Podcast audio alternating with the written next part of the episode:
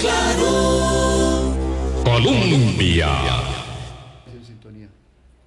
Con un país en sintonía, ¿qué tal? ¿Cómo están? Muy buenos días, bienvenidas, bienvenidos. Son las 8 en punto de la mañana. Gracias por hacer parte de nuestro Hablando Claro este jueves 19 de octubre, día en que se eh, enfatiza la lucha por la prevención contra el cáncer de mama.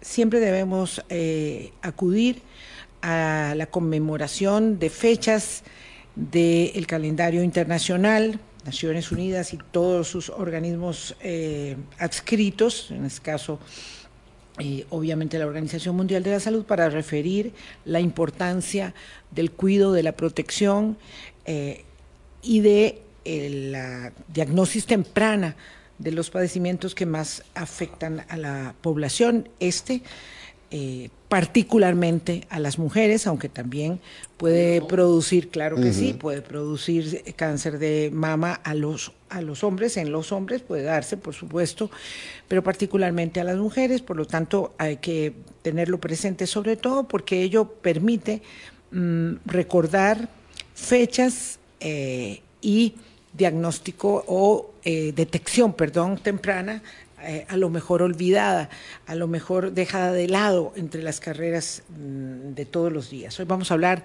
de geopolítica en continuación eh, del programa que hicimos ayer con don Álvaro Ramos, hoy enfatizando el aspecto sí, de la geopolítica, dado que ayer hablamos tanto de armamentismo eh, y militarismo. Buenos días, Boris, ¿qué tal? ¿Cómo estás? Buenos días, Vilma, y buenos días a todos los amigos y amigas de Hablando Claro. Y qué importante todas estas fechas, porque eran enfermedades tabúes, ¿verdad? Las enfermedades que tienen que ver con la salud sexual, con el bienestar, con el disfrute del cuerpo de las personas eran absolutamente tabúes. Y entonces, cuán importante, Vilma, esta conmemoración en el, en el caso de la prevención de la mama, pero también de muchas otras. Y en, este, noviembre la en noviembre de la, próstata, de próstata, ¿verdad? Por, eso, que eran temas tabúes y que hoy en día se hablan con mucho mayor naturalidad y previenen y ayudan enormemente a eso. Don Constantino Urcullo, muchísimas gracias. Eh, acérqueseme un poquito. Sí, ¿por qué tan alejado, don Tino? con toda confianza. Aquí no mordemos. Muy buenos días. Con todo cariño. ¿Qué tal, don Constantino? Buenos días, muchas gracias por venir. No, no, no, aquí siempre. Ya más de, dos décadas. Sí, mucho tiempo, de verdad, mucho tiempo de estar aquí eh, conversando, porque eh, sí, más de 20 años tenemos en nuestras dos fases de Hablando Claro, 16 aquí en nuestra casa eh, en, Radio, en Radio Colombia. don Constantino, ah, cuando uno empieza a, o cuando con, sigue eh, las noticias relacionadas con un em, conflicto que tiene tanta dinámica y tantas aristas, siempre se plantea por dónde.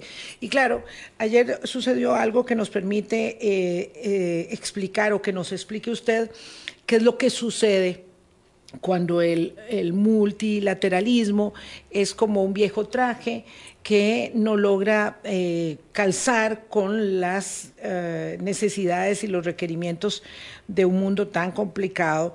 Y el Consejo de Seguridad de las Naciones Unidas, los 15 miembros en su versión eh, amplia, intentaron una resolución para un alto al fuego que absolutamente fue eh, rechazada por el veto de los Estados Unidos, pero también por una abstención muy bien calculada de Rusia y del Reino Unido. Y tal vez podríamos empezar por ahí para luego explicar o que nos explique qué es lo que pasa con este mundo tan caótico y digamos que poco ordenado, si es que de ello se puede eh, calificar la situación. Bueno, mire, lo de Naciones Unidas lo que plantea es, lo que vienen planteando muchos países desde hace rato.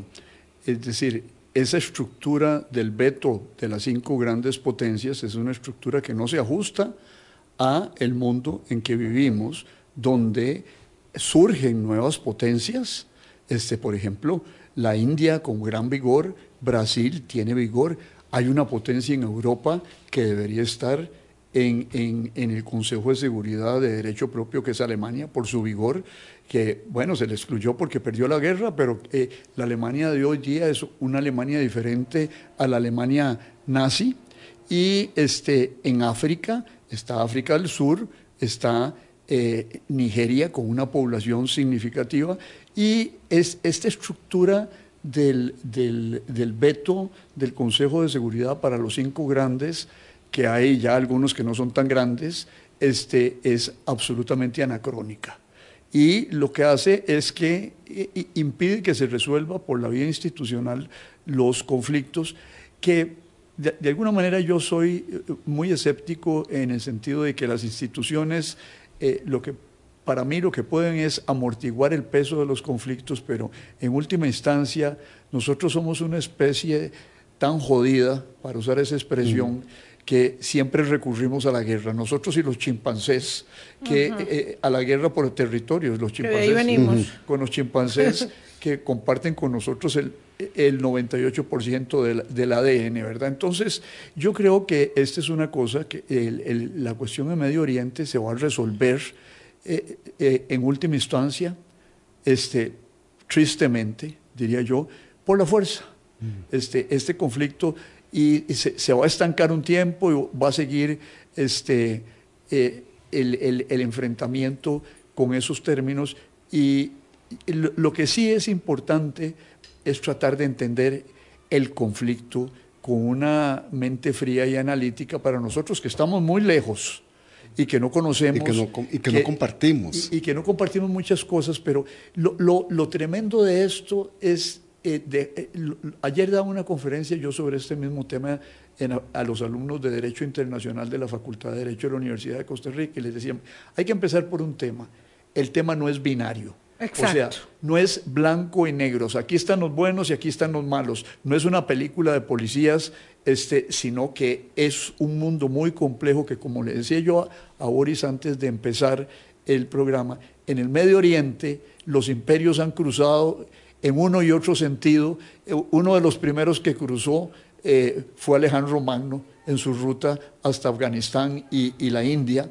Y eh, es una zona que está situada en una parte eh, importante del planeta y que conoce el conflicto desde hace miles de años. Y este conflicto es uno más, es uno más en esa zona, es una zona de guerras, de enfrentamientos, imperios que se cruzan, imperios que se deshacen, imperios que surgen, y entonces hay que verlo con ojos claros y no tratar de identificar en, en nada más el negro y el blanco porque hay mil matices del gris. Don Constantino, es quizá esto lo que nos permite entender en una primera instancia respecto de la guerra de Rusia y Ucrania y del conflicto que hay ahora con Israel y Hamas, que siente uno mucho mayor sensibilidad, más participación, más movimiento de países, unos más abiertos, otros más callados, pero que le pone mucho más foco de atención global a este conflicto que estamos viviendo hoy.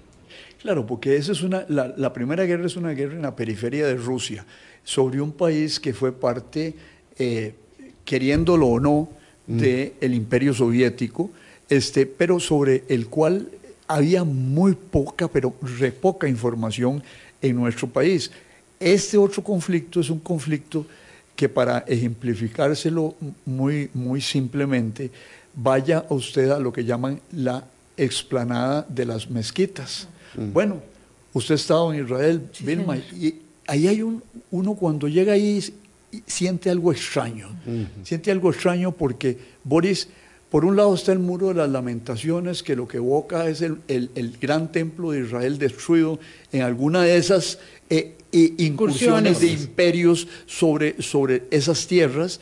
Del otro lado, cerca, está el Santo Sepulcro, custodiado por monjes griegos ortodoxos, este, donde esas tierras quisieron re, ser recuperadas por la cristiandad, porque ahí estaba el Santo Sepulcro, y los papas y los reyes europeos organizaron las cruzadas, que eran, eh, eran expediciones guerreras, porque los papas tenían ejércitos, ¿ah? y los papas mandaban a matar o sea, que matar en nombre de Dios no es, nada, no es nada nuevo desde esta perspectiva. Y del otro lado se encuentra usted la, la, mezquita de Alca. ¿Qué, qué, qué sucedió ahí para los musulmanes? Para los musulmanes ahí lo que pasó fue que desde ese lugar subió Mahoma al cielo montado en un caballo blanco. Entonces el valor simbólico del territorio atravesado por las religiones hace que la cosa sea muy complicada porque Dios y, la y las divinidades, están de por medio. Del acto de civilización misma que conocemos hoy. De modo que estamos hablando entonces de un conflicto que es territorial, que es cultural, que es religioso, ¿verdad?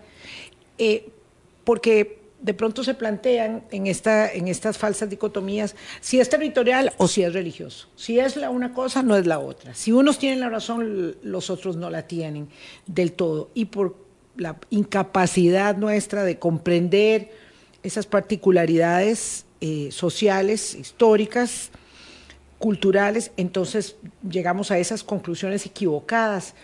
Eh, ayer cuando se produjo el veto de Estados Unidos para eh, eh, el alto al fuego que se pretendía en Naciones Unidas, fue muy evidente que transitaban con pies de plomo Rusia y el Reino Unido.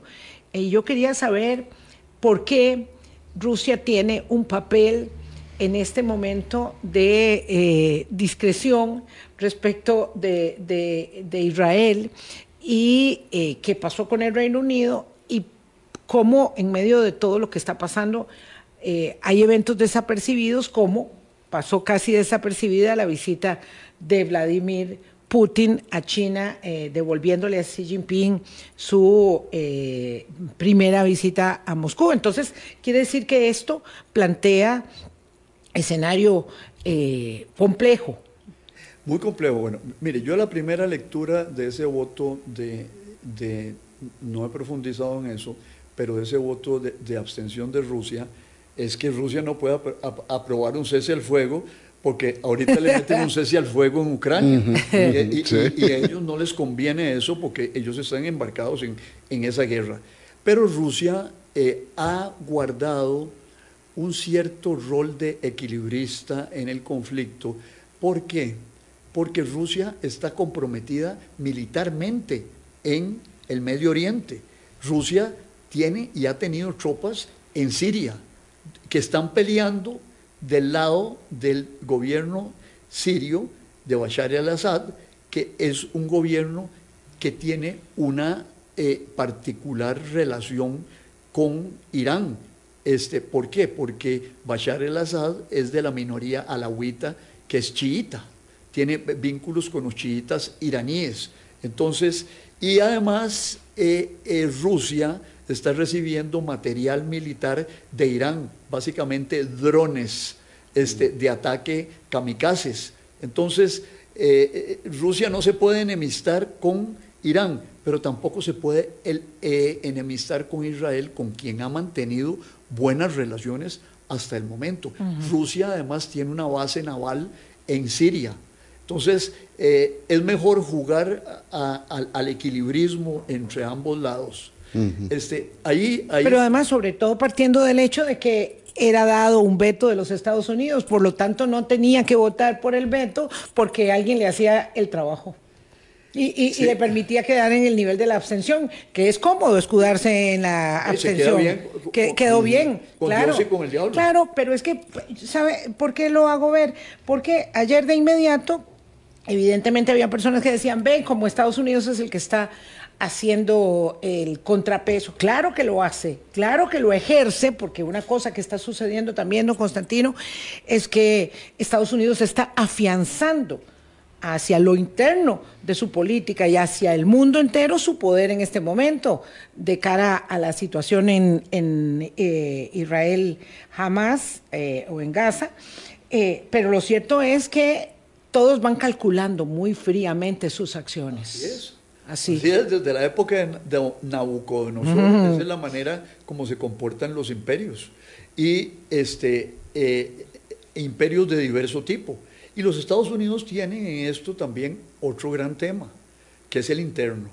Es decir, mire, a mí a veces me inspira ternura ver caminar al señor Biden, porque hace trencito, ¿verdad? Y hace el, gran esfuerzo, y, pero ese viaje a Israel tiene un, una, un componente simbólico, que es decir, yo, el roquito que hago trencito, voy y me meto a un teatro de guerra. Sí, sí, a un escenario de guerra. A un escenario. Y eso es, eso es una afirmación frente a aquel grandote matonzote de Trump que estaba muy orgulloso de su actuación en Medio Oriente después de que se firmaron los acuerdos de Abraham eh, durante su administración, donde eh, varios países árabes, eh, Emiratos Árabes, este, Sudán, Marruecos reconocieron diplomáticamente a Israel, algo que era impensable, algo que era impensable. Entonces, este, el, el viaje a Israel tiene un sentido, es afirmar el respaldo con un aliado importante, este, pero también es un mensaje hacia la política interna estadounidense de decir, bueno, yo soy fuerte, yo afirmo el poder de los Estados Unidos y, no es en vano. Mete dos, dos grupos de portaaviones en, frente, en el Mediterráneo Oriental, donde eso es una advertencia al grupo pro-iraní, este, Hezbollah en el Líbano, de que esos, los lugares de lanzamiento de cohetes que tiene Hezbollah en el Líbano pueden ser fácilmente atacados desde esos dos portaaviones, sin que los norteamericanos tengan que poner tropas en el terreno. Entonces, eso, eso, es un elemento. Pero hay, hay, otro elemento todavía más importante. Los Estados Unidos estaban promoviendo el, hacer el reconocimiento diplomático de este, para Israel y Arabia Saudita. Esto rompe con eso. Y recordemos que a pesar de que China se metió y logró que Arabia Saudita e Irán, rivales en la zona, este, eh, establecieran relaciones diplomáticas, esto rompía el equilibrio de fuerzas en, el Medio Oriente porque acerca a Irán y Arabia Saudita. Esto no le, no le convenía la, la la, paz entre Arabia Saudita e Israel no le conviene a Irán. Y hay un, tema que para el público costarricense es importante comentarlo, y es el tema, Vilma, de que aquí uno dice, iraníes, eh, árabes sauditas, este, sirios, todos son, los mismos. Todos son árabes. Y no, es decir, a, las fracturas de tipo religioso este, se ajustan fracturas de tipo étnico y lingüístico. Usted tiene que, por ejemplo, en, este, en Irán se habla, no se habla árabe. Los, los, iraníes no son árabes, los iraníes son persas antiguos, hoy se llaman iraníes, y hablan farsi, no hablan, no hablan árabe. El, el 15% de los musulmanes en el mundo son chiitas, el resto son sunitas. Y además, eh, eh, hay derivaciones interesantísimas, por ejemplo, que el que revolvió el Medio Oriente en última instancia fue George Bush, hijo, cuando invade sin autorización del Consejo de Seguridad, invade con un falso motivo a Irak. Pero Irak era sunita e, y no era pro-iraní. Y recordemos, en 1988 hay una guerra entre Irak e Irán una guerra mortífera, mueren como un millón de personas. Eh, eh, y, Irak en sí es una creación, y por ahí habría que explicar de alguna manera de los, de los imperios británico y francés. Al final de la Primera Guerra Mundial se derrumba el Estado, el, Imperio Otomano, y queda Turquía por un lado, pero los ingleses agarran Irak, agarran Palestina, ¿ah? y, eh, este, y los franceses Siria y el Líbano. Pero vea usted la diversidad y la complejidad. Yo ayer le decía este, a, los alumnos un poco saliéndome de lo académico en la Facultad de Derecho, les decía, eso es un arroz con mango. Mm. Eh, eh, ¿En qué sentido? Irak, el norte son los kurdos, otra etnia, con diversas orientaciones religiosas. El medio de Irak es chií y el sur es sunita. Bueno, George Bush le hizo un favor a Irán, porque de, ser un Estado sunita pasó a ser un Estado de orientación chiita y orientado hacia Irán. Entonces, hoy día hay una guerra en Siria en la que participa Irán, en la que participa Rusia, en la que quisieron participar los norteamericanos, lo hicieron en fuerzas especiales hasta que derrotaron el Estado Islámico, este, pero Irán es fuerte y busca como, una nación más unificada. Sí, y busca cierta unificación, pero busca el acceso al Mediterráneo. ¿Ah? Es, eh, geopolíticamente eso es importante. Eso no se ha dado todavía y probablemente no se dé. ¿Ah? Son las 8.21, conversamos con el doctor Constantino Urcullo. Es una lección magistral también, como la que tenía ayer en la eh, Universidad de Costa Rica, para dimensionar eh, la complejidad de los hechos, sobre todo a la hora de establecer opiniones contundentes y reproducir, ¿verdad? Cosas que nos llegan y que pretenden convencernos de una y otra tesis, cuando hay verdades instaladas en todas las reivindicaciones que eh, se levantan como bandera en este momento. Colombia. Con un país en sintonía, 8.24 de la mañana, don Constantino Urcullo. Vamos a dejar de lado, por un lado, eh, ahí mientras tanto el tema de multilateralismo y el mm. hecho de que el conflicto eh, se negocia minuto a minuto fuera de las Naciones Unidas. No es en Nueva York donde se va a eh, resolver el tema. Eh, esa es una nota que hay que dejarla ahí. Lo otro es que sea como sea, don Constantino, eh, la causa palestina levanta mucha adhesión. Entonces ya ahora a propósito de lo que pasó en el hospital de Gaza, que no tiene autoría oficialmente establecida, pero de la que se acusan mutuamente tanto Hamas como eh, Israel, eh, ya se levantaron protestas en diferentes partes del mundo, y no solamente del mundo árabe, sino también. Ayer veíamos en el Capitolio de los Estados Unidos, desastre por fuera, desastre más por dentro. Eh, también en otras capitales, claro, que, que, haya una protesta de esa naturaleza en Cuba, pues es de lo más habitual que uno podría imaginar, pero en otras capitales eh, europeas, en Madrid, por ejemplo, en Francia no porque están prohibidas las protestas en este, en este caso, pero bueno, sería eh, entendible o o, se desprende de la situación, que hay un apoyo muy fuerte para la causa palestina y que ahí sí se establecen, digamos, posiciones binarias. Bueno, eh, eh, ahí sí, no en el análisis que estamos haciendo, pero realmente lo, que sucede, eh, y lo leí en un periódico norteamericano, creo que era en el New York Times, donde el analista decía, miren, en los primeros días después del 7 de octubre, la opinión internacional estaba atónita y eh, rechazábamos, cosa que yo rechazo también, la brutalidad y las atrocidades que cometió Hamas sobre los civiles. Eso es una violación de las reglas del derecho internacional humanitario, muy claro. Este, pero decía el articulista norteamericano, conforme pasen los días, y lo que las imágenes transmitan sea la devastación de Gaza. Mm.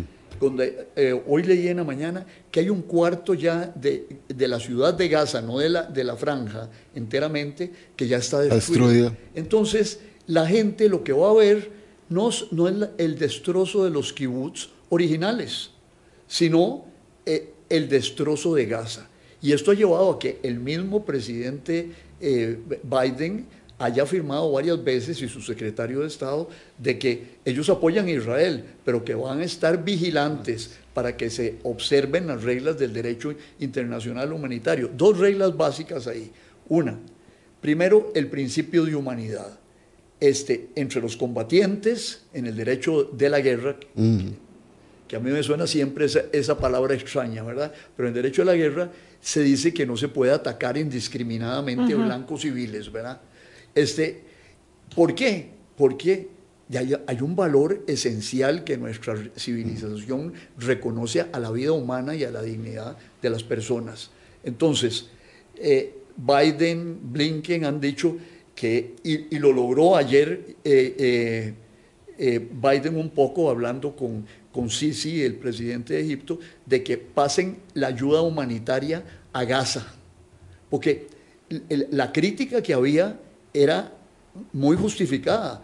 ¿Qué es eso de cortarle a dos millones de seres humanos el agua, la alimentación, los alimentos, los medicamentos? Eso es una violación, eso es lo que se llama en derecho internacional humanitario el castigo colectivo. Y entonces eso es una violación del derecho internacional de los derechos humanos y el derecho internacional humanitario y de las reglas de la guerra. Imagínese. Don Constantino, sintetizo con las explicaciones que usted nos ha dado, ¿verdad? El hecho de que esto es un conflicto histórico que tiene muchísimos años y además dice usted tenemos que verlo con ojo frío y cálculo frío y que esto se va a resolver por la vía de las armas, de la guerra, este, y así ha sido, desgraciadamente, y así ha sido históricamente. O sea, que no vamos a resolver, se van a tomar decisiones, se postergará y el conflicto continuará, como ha sido así históricamente. Quiero entender si antes, si, si es que eso significa, mm, claro que no se va a resolver, pero en este momento hay una enorme cantidad de negociaciones y de esfuerzos diplomáticos, ya decíamos, fuera de las Naciones Unidas para tratar de, digamos, de bajar el tono, no solamente que entre la ayuda humanitaria, que se supone será eh, en las próximas horas, mañana viernes, eh, pero también eh, de que no se activen más las fuerzas bélicas. Entonces, si hay posibilidad de que no se eleve más. De amortiguar el ah, conflicto y de que no se transforme esto en una guerra regional. Creo que eso es creo que eso es muy, muy importante. Y el, el, hecho de que vaya a continuar el conflicto, que yo creo que va a continuar porque tiene razones eh, estructurales muy, muy difíciles, y, y, la gran esperanza era cuando se reconocieron mutuamente la autoridad palestina, Fatah, Noana, Hamas y Israel, era de que se pudiera eh, transitar hacia la solución de los dos estados. Pero después de este conflicto, eh, aunque el, señor Biden y Blinken hablen de que la solución de los dos estados y que esta sea una solución diferente a la de Trump, lo cierto es que con tanta sangre de por medio nadie va a convencer de que es posible los dos estados. Pero es que vea usted, Boris, lo complejo que es este tema. ¿Cuánta es la población oficial de Israel? Nueve millones. De esos nueve millones, hay dos millones de árabes israelíes. O sea, israelíes, israelíes eh, puros son siete millones. Usted ahora contemos los árabes. Los árabes que están en Cisjordania, que está ocupada por Israel desde la guerra de 1967, son tres millones. Dos millones en Gaza, cinco, más dos millones que habitan en Israel son siete y siete. Estarían equiparados. Están equiparados en población. Ahora, ¿cómo usted gestiona dentro de un solo estado o en dos estados tales antagonismos de tipo étnico, religioso y nacional? Es muy difícil. No se ha logrado en 75 años desde la guerra que se originó después de la partición del Estado de Israel por la resolución 181 del Consejo de Seguridad de Naciones Unidas.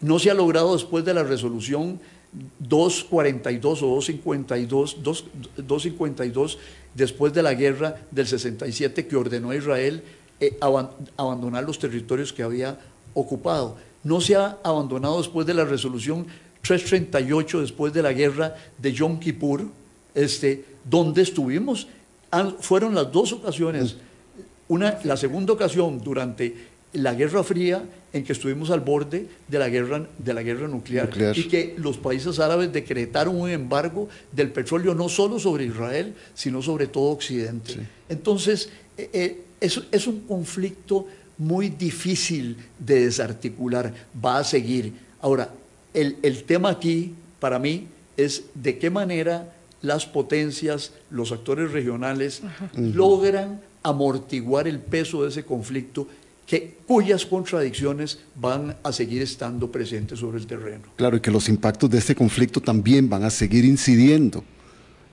En la política regional. Porque eh, eh, Palestina era olvidado. Nadie, nadie se acordaba que existía Palestina. Estaban negociando relaciones entre Israel y los países árabes, Arabia Saudita, China se mete de, negociador. Hay guerra en Siria, pero nada que ver esa guerra en Siria con los palestinos. Y hoy día todo eso se, eh, cae, los esfuerzos de, pacificación entre árabes e israelíes y estamos al, al borde de una guerra regional que empezaría y ya empezó con disparos ocasionales entre el Líbano y las fuerzas israelíes en el norte. Entonces, ¿cuál, es, cuál sería la dimensión, la, dimensión del conflicto? Conflicto con el Líbano y conflicto con Hezbollah en el norte. Levantamientos en Cisjordania, ocupada por los israelíes, pero con dos millones, tres millones de eh, eh, árabes ahí. Este, y luego el conflicto en Gaza bueno, que ya estalló. Entonces, el, panorama no es, no es de vientos propicios para la paz, sino es de vientos propicios para la guerra. Ayer hablábamos este, que un eh, atenuante fundamental que impide que escalen más las acciones bélicas es eh, el tema de los rehenes, y son los que eh, en este momento, digamos, mantienen la situación de alguna manera la, sostienen. Eh, ¿Hay alguna posibilidad, porque negociaciones siempre hay, uno no se entera, y de eso se trata, de que sean secretas, de que eh, por esa vía se logre eh, sostener el escalamiento de las acciones bélicas? Puede haber algunas posibilidades, pero el, el, peso macro a mí me parece que es mucho más grande y sobre todo que si se desata la guerra con Hezbollah en, el, en, el Líbano, este, Israel va a tener que defenderse y tiene derecho a la defensa. Eso es algo que hay que tener muy claro. Ahora, es una defensa que se lo ha dicho Biden y toda la, comunidad internacional responsable. Tiene que ser proporcionada a la dimensión del ataque. Israel es una potencia nuclear. hoy viene una información en el país que tiene 90 cabezas nucleares. Si lo arrinconan, esa es, la última arma. Pero si lo que están enfrentando son cohetes de mediano alcance y utilizan una bomba atómica, nadie la va a utilizar. No la ha utilizado Rusia, aunque amenaza con ella. Pero todo el mundo árabe sabe que si Irán se le va la mano, este, este, jalándole el rabo a la ternera a Israel eh, y, los acorralan, la van a usar. Lo acaba de decir usted, porque si Hezbollah en Líbano actúa eh, más allá de lanzar un cohete y otro, como ha estado haciendo, es porque, es porque Irán eh, así lo quiere. Sí, eh, y, lo dijeron ayer. El, presidente iraní dijo, es que ah, tienen que tomar revancha los palestinos. Pero vea usted lo complejo del tema, Boris, que jamás sunita y Hezbollah chiita, y Irán ayuda a Hamas y Hezbollah se coordina con, con, con, con Hamas. Entonces... Claro, es que hay intereses de más allí, don Constantino, ¿verdad? Que van más allá de, de, la causa palestina. Y van más allá de la religión. y, hay intereses geopolíticos en el, en, el área. Entonces, yo creo que, que el tema es de, de todos desearíamos de que no hubiera muertos, ni israelíes ni palestinos, y que pudiera haber como decía John Lennon eh, en su canción Give Peace a Chance, denle un, una oportunidad a la, a la, a la, paz. Pero, ¿cuántas les hemos dado, cuántas se le ha dado a ese conflicto, don Constantino? Guerra tras guerra, 67, 73. Mire, este, la del 48, varias guerras en Gaza al inicio del 2000, intifadas, levantamientos de, los israelíes, atentados suicidas de los, de los, de los gazatíes, este, ya en el pleno centro de Israel, en Jerusalén. Es decir, eh, eh, esto es desarticular eso, es desarticular odios, deseos de venganza. Y como me decía a mí una amiga, eh, psicóloga, dice, cuando uno se monta en la venganza, ¿qué es lo que sucede? Que, bueno, venganza 1 genera venganza 2, venganza 2 genera venganza 3, venganza 3. Eh, ojo por ojo, diente por diente. y vas guardando. Sí. Vas guardando. Y se, va guardando. Todos esos niños de Israel que vieron a sus, eh, o, o, gazatíes, que vieron a sus padres asesinados, en 10 años tienen 18, 19 años y querrán cobrarse pasar la, factura, ¿verdad? Desgraciadamente. ¿Qué, papel juegan las potencias árabes para poder eh, resolver esta fase caliente de conflicto? Eh, me preguntan por Arabia Saudita. Eh, que estaba mm, tratando de establecer relaciones y, y, bueno, eso se cayó, como decía usted, pero también preguntábamos por Qatar. Eh, son actores que tienen mucha relevancia en aquella región del mundo. Bueno, Qatar financiaba a los gazatíes con, con, dinero, pero bueno, Qatar eh, eh, tiene sus contradicciones con Arabia Saudita y tiene una cierta cercanía, a pesar de las diferencias este, religiosas, este, con Irán. ¿Por qué? Porque comparten un yacimiento petrolero bajo el, mar del Golfo Pérsico y entonces se han puesto de acuerdo para explotarlo en conjunto o por lo menos para no acabarlo en conjunto. Entonces, Qatar no está dentro de la órbita de Arabia Saudita, estrictamente, eh, como los Emiratos Árabes tampoco este, están dentro de la órbita de Arabia Saudita, pero hay que recordar que el mundo árabe eh, este, está recorrido por esa contradicción con Irán, que todavía hay una guerra en Yemen, ¿ah? este, donde Irán apoya a una de las fracciones que está eh, combatiendo ahí y que ha atacado con cohetes a Arabia Saudita y que en algún momento las refinerías de Arabia Saudita fueron atacadas con cohetes desde, desde Irán o algunos argumentan que fue desde Yemen. Y bueno, es, es tremendo. China quiso establecer la paz entre iraníes y árabes sauditas, pero después de estos acontecimientos, bueno, lo que mantendrán son relaciones diplomáticas, pero que establecer China mediador de la paz, bueno, hoy iba un responsable chino a la región que creo que llevaba esa, esa misión de ser mediador. China tiene una gran urgencia de establecerse como un mediador internacional, lo procuró eh, en la guerra eh, eh, ucraniana y lo procura también ahora. Y aquí este, China no tiene petróleo y ahí hay mucho petróleo. Sí. Vamos a una pausa, son las 8.40. Aprovechamos para preguntarle sobre otros tópicos también a don Constantino Urcullo. Colombia con un país en sintonía 842 sobre el conflicto, pues evidentemente seguiremos hablando y hay que ir dando chance a que vaya mm, transcurriendo eh, acontecimientos para poder establecer, digamos, eh, nuevos hitos respecto del escalamiento o el desescalamiento del conflicto. No sé si quiere hacer alguna valoración final para preguntarle de un par de otros temillas, don Constantino. No, no, yo, yo creo que el conflicto va a seguir. Hay que poner mucha atención mm. en los próximos días a ver si se regionaliza o los Estados Unidos logran mantenerlo en el estado actual. Todo depende en qué medida este, lo que suceda en Gaza, pero anoche hubo un ataque masivo de nuevo de las fuerzas israelíes.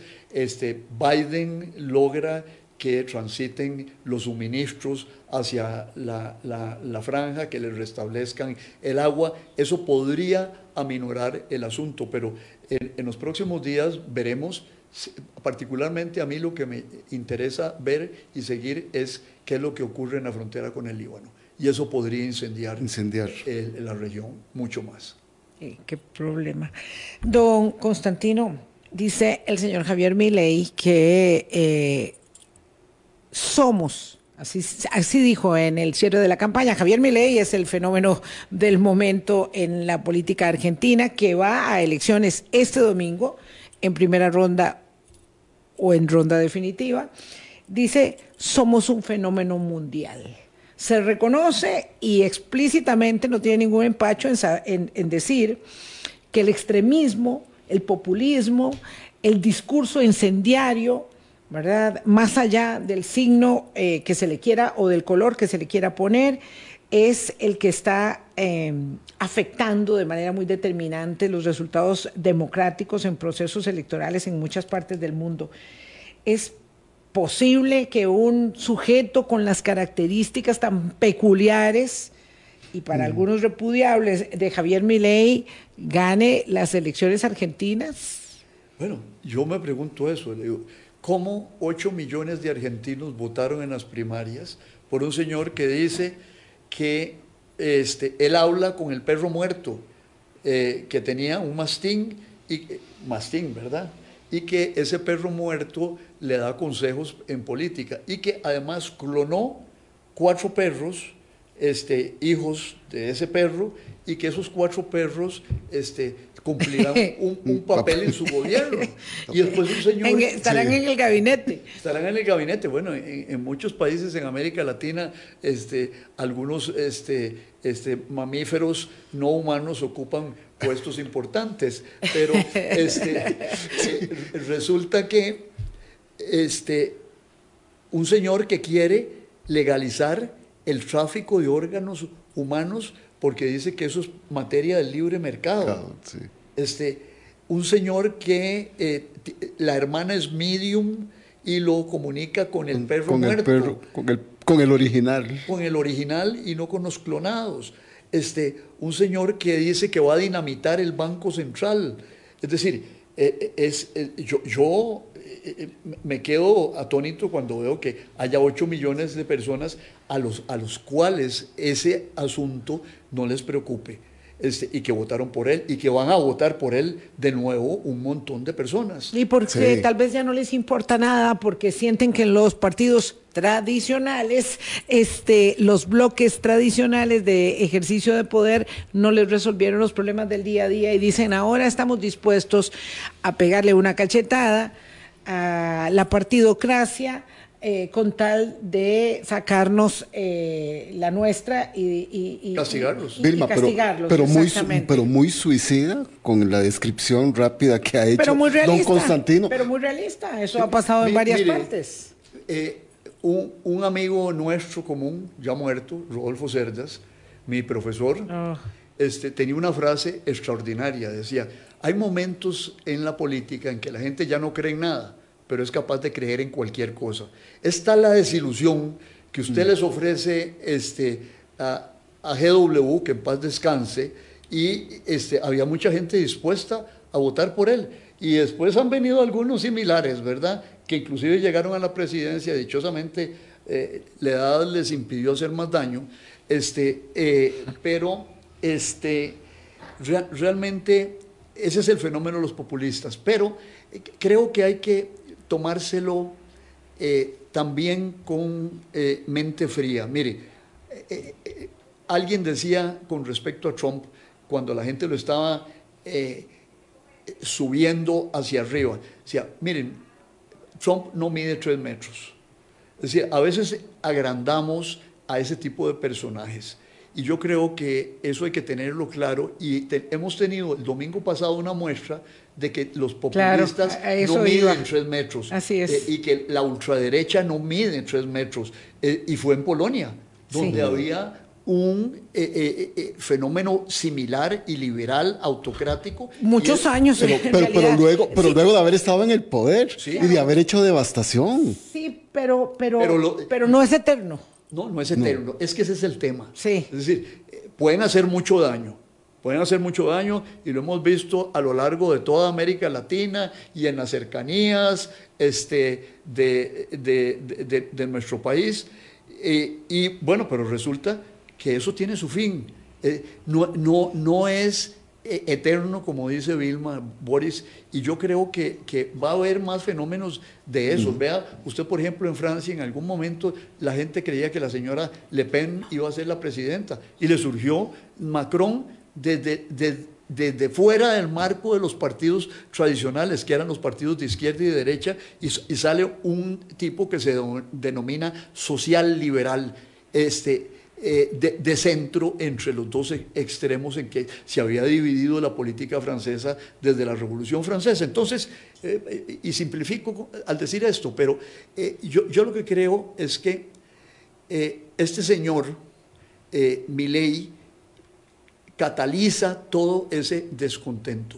Y bueno, descontento con este, el peronismo, que el peronismo ha sido de izquierda o de derecha, ambivalente, equilibrista. Un día es, un es pájaro, otro día es este, gallina, este, y eso ha desorientado a la gente. Eh, peronismo de izquierda, peronismo, peronismo de derecha.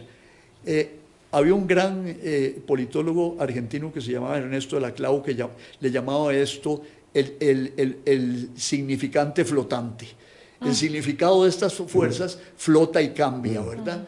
Y, lo vemos en todos los fenómenos populistas y en todos los fenómenos de los partidos políticos con sus variaciones. Claro, pero en el caso de, de, Javier Milei está exacerbado ese populismo, exacerbado, ya al paroxismo. Sí, a mí eh, eh, el ver eso, yo no sé si, si, si me da miedo o a veces me dan ganas de reír de, ver, porque vea cómo los argentinos, que son muy claros en sus cosas y hablan muy directo, ya lo denominaron el loco. ¿eh? claro, pero él ha logrado que la campaña verse en torno a él. Entonces, eh, Massa y Bullrich han tenido que establecer una y otra vez que las propuestas de mi ley son eh, tentatorias contra la estabilidad, contra la democracia, contra la precaria situación económica. Solamente quería hacer una referencia sobre el tema de Polonia que a mí me apasiona, de verdad el tema de Polonia es apasionante, y es que el domingo, para aquellos que no eh, este, lo saben, hubo elecciones y pierde el partido en el poder, que es libertad y justicia, y entonces lo que se dice en el análisis eh, internacional es que, bueno, hay que hacer una tarea de recuperación de las instituciones del Estado. Porque claro, ahí está el problema. Se hace una gran afectación a consecuciones y a logros que en eh, el Estado de Derecho logra, se, cuesta mucho alcanzar es muy fácil destruir y luego viene la tarea de la recomposición de la institucionalidad democrática, ¿verdad? Eso es lo que está pasando y yo siempre pienso que el caso de Polonia deberíamos conocerlo y entenderlo más para cuando hablamos de los populismos en América Latina y los liderazgos autocráticos, entender un poco por dónde es que transitan esas correas, un país como Polonia, al que le costó tantísimo obtener la democracia, ¿verdad? De dónde vienen, eh, todo lo que les costó, y luego se entroniza un partido, eh, un grupo, un liderazgo populista que patea este, el tablero por todo lado. Claro, este, se, eh, burla de la independencia del Poder Judicial, mete jueces propios este, y luego realiza una campaña de ultracatolicismo, ¿verdad? Uh -huh. este, sí, aprovecha la religión. Aprovecha la religión para... Toma control de los medios de comunicación del Estado. Sí. Eh, sí, tiene, eh, tiene una... Hemos una... visto ejemplos sí. aquí eh, muy recientes en, en nuestra tierra sí, de lo que es la utilización de los medios de comunicación del Estado a favor de, de, de, determinadas tendencias políticas y estatales. Entonces, pero esas urnas demostraron que el populismo es derrotable, uh -huh. es decir, que no mide tres metros ese gigante. Y yo creo que, que, hay que observar con mucho cuidado lo que va a ocurrir en, en Argentina, porque uh -huh. de, de, del otro lado está Patricia Bullrich, que yo tuve oportunidad de conocerla cuando fui profesor en American University en Washington y ella estaba ya haciendo allá una, una, una estadía. Es una mujer inteligente, fue montonera, fue de izquierda, pero ve usted los signos eh, un poco incomprensibles para mucha gente.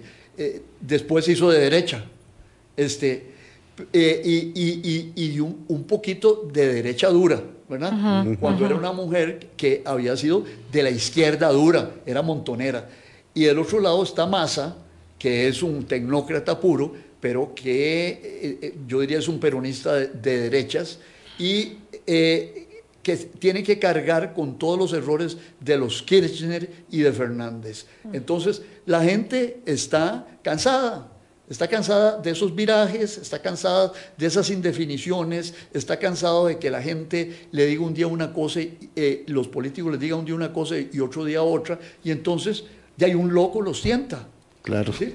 Un loco los sienta. Y después les cobrará. Y después le cobrarán a los loquitos. Y, y lo, y lo sufrirán, ¿verdad? Y lo No, sufrirán. no, luego lo, exacto, lo, sufrirán. lo penarán, lo penarán. Vamos a ver, el tema aquí es, siempre se decía uh, Milei y quién a la segunda ronda. Ahora la gran pregunta es si Habrá hay una segunda ronda. realmente eh, una, una segunda ronda para Argentina. Mire, Vilma, yo no soy religioso, pero si existe el Espíritu Santo... Usted le va a rezar.